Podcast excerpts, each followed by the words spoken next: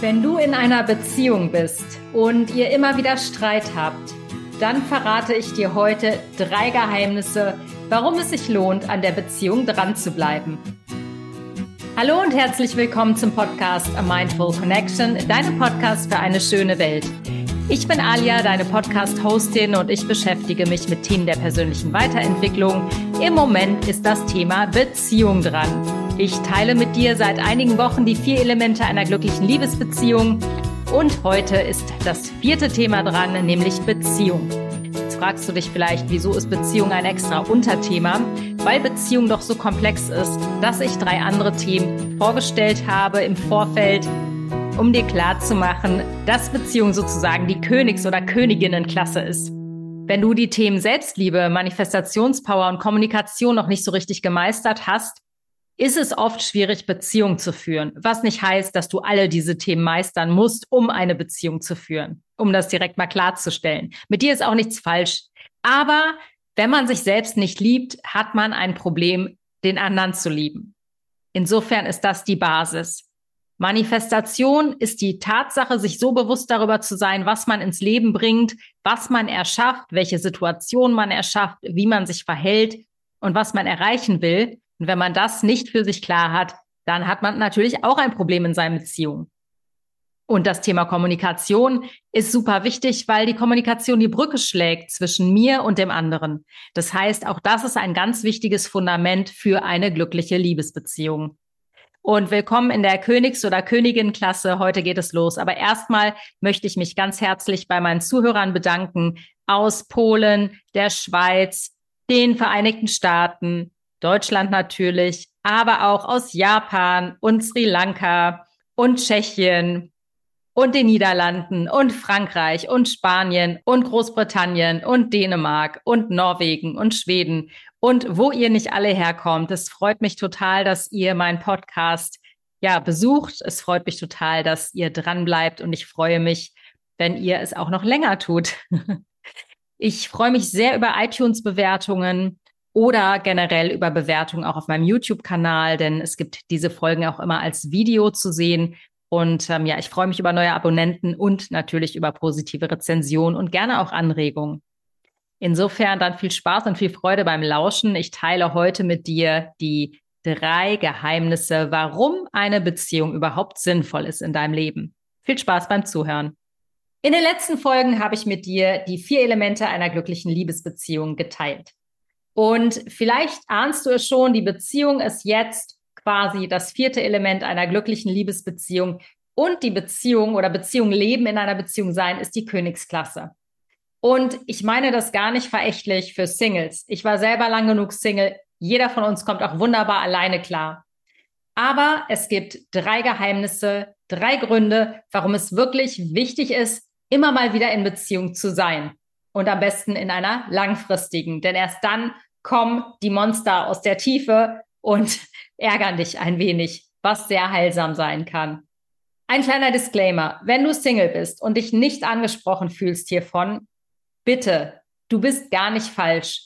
Weder bist du falsch auf meinem Kanal, noch bist du an sich falsch.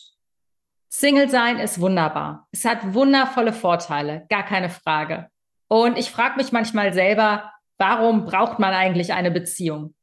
So viel sei verraten. Beziehung zu haben ist gerade am Anfang sehr schön und weiter im Verlauf kostet es einfach auch wahnsinnig viel Energie und Pflege. Etwas, was wir nicht gelernt haben in unserem Leben. Daher möchte ich dich, selbst wenn du Single bist, aber natürlich auch, wenn du in einer Liebesbeziehung bist, dazu inspirieren, am Ball zu bleiben. Und wenn du Single bist, dich zu hinterfragen, warum bin ich eigentlich Single? Bin ich verletzt? Bin ich enttäuscht? Habe ich das Gefühl, ich bin wirklich in Frieden mit mir oder ist es eher eine Art Fluchtmechanismus? Das im Vorfeld. Aber nochmal, mit dir ist nichts falsch. Du bist genau richtig, so wie du bist. Und es hat seine guten Gründe. Dein Unterbewusstsein hat gute Gründe, warum du jetzt noch keinen Partner hast oder keine Partnerin gefunden hast. Das nur vorangestellt. Ich habe mir ganz oft die Frage gestellt, ja, wieso braucht man eigentlich eine Beziehung? Und ich habe wirklich lange nach den Gründen suchen müssen. Ich war und bin ein totaler Freigeist. Ich bin gerne alleine gewesen, denn ich musste mich dann nicht mit mir und mit meinen Untiefen, mit meinen alten Verletzungen beschäftigen. Aber dazu komme ich später. Jetzt erstmal der erste Grund, warum eine Liebesbeziehung wichtig und schön ist für dein Dasein als Mensch. Ja, es klingt sehr groß. Ich weiß, ich lehne mich hier sehr weit aus dem Fenster, aber genetisch gesehen ist es so, dass wir Teil einer Sippe waren. Wir sind Säugetiere und in der Steinzeit war es einfach so, dass wir, wenn wir alleine unterwegs waren, dass es lebensgefährlich für uns war. Und niemand möchte sich wirklich der Gefahr aussetzen, einem Mammut oder einem Säbelzahntiger alleine zu begegnen. Insofern war eine Sippe, ein Clan, eine Gemeinschaft und auch eine Bindung lebenswichtig. Das ist also fest in unseren Säugetiergenen verankert. Ja, wir können wunderbar alleine sein. Ja, wir sind auch finanziell gerade als Frauen frei. Aber die Zusammenführung, das gemeinschaftliche Verbundensein mit einem anderen Lebewesen ist wunderbar und das brauchen wir auch. Für Nähe, für Austausch, für Schutz, das war natürlich früher der Mechanismus, der ist heute nicht mehr ganz so gefragt in unserer modernen Welt. Aber wir suchen die Verbindung zu anderen Menschen. Grausame Experimente belegen das. Das ist ein dunkler Teil der Geschichte.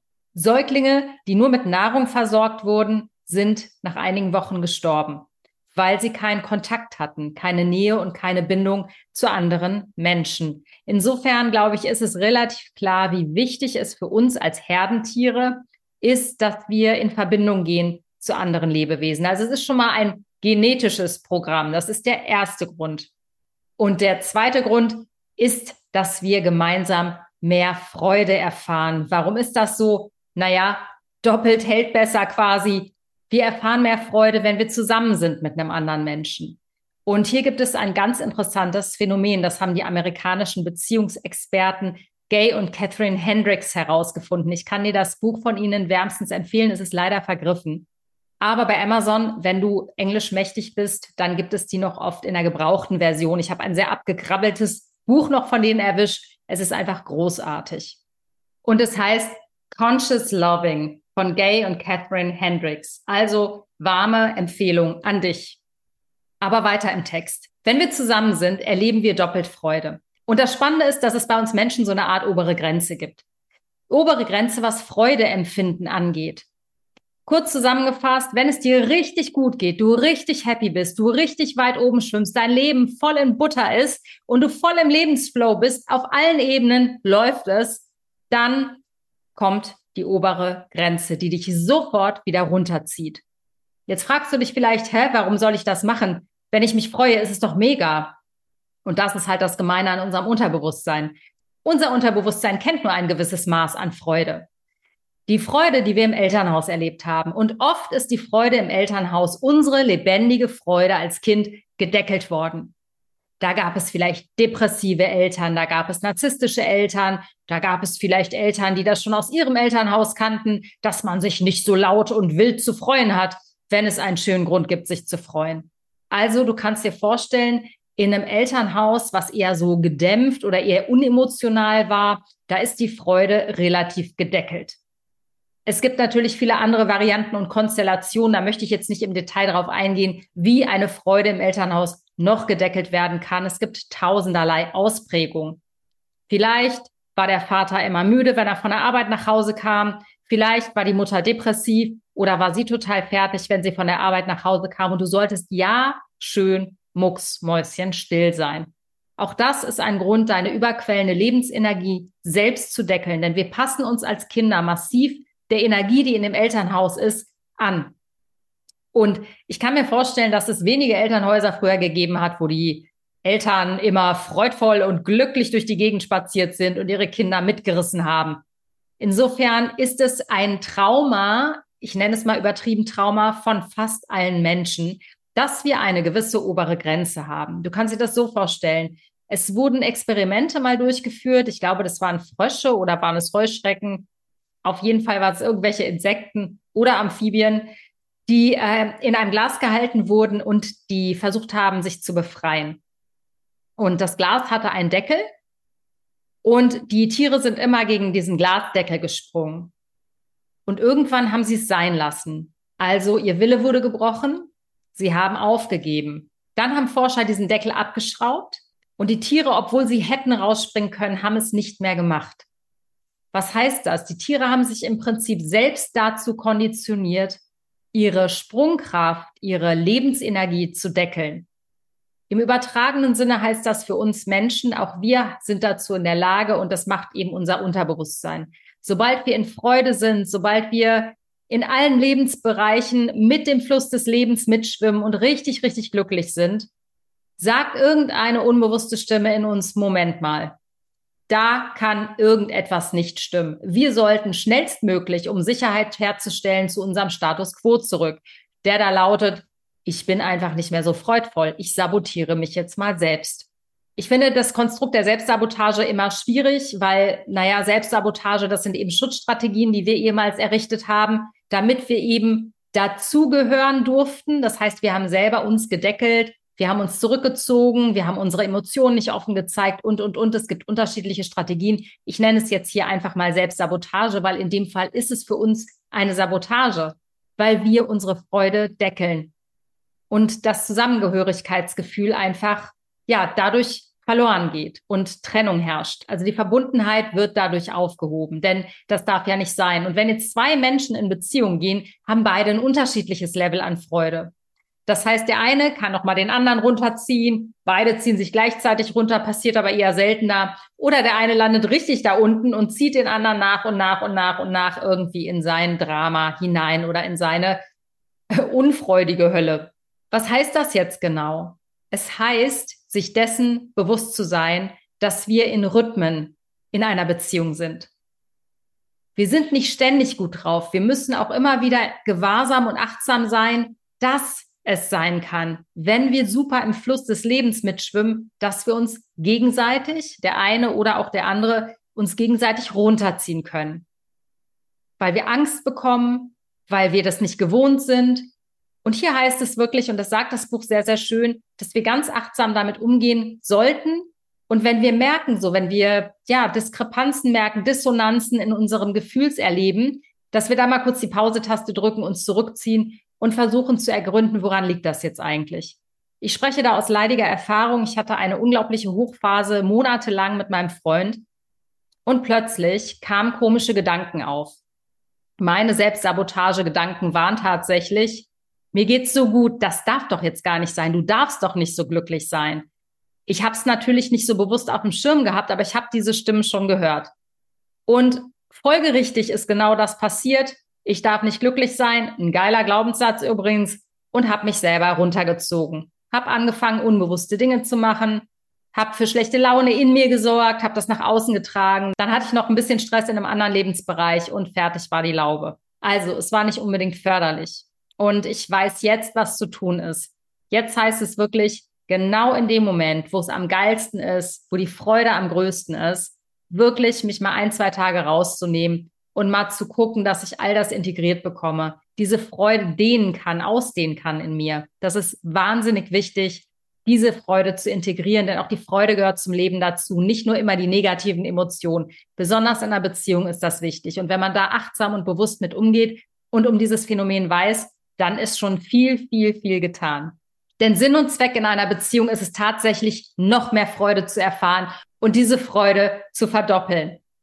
Und der dritte Grund oder das dritte Geheimnis, warum es gut und wichtig ist, in Beziehung zu sein, ist eigentlich mein Lieblingsgrund, wenngleich er eigentlich echt manchmal schmerzhaft ist. Und zwar enge Liebesbeziehungen triggern alte Wunden. Und ich habe schon einige Folgen dazu aufgenommen. Und das ist wirklich der Hauptgrund, warum auch viele Menschen sich einreden, sie möchten Single sein.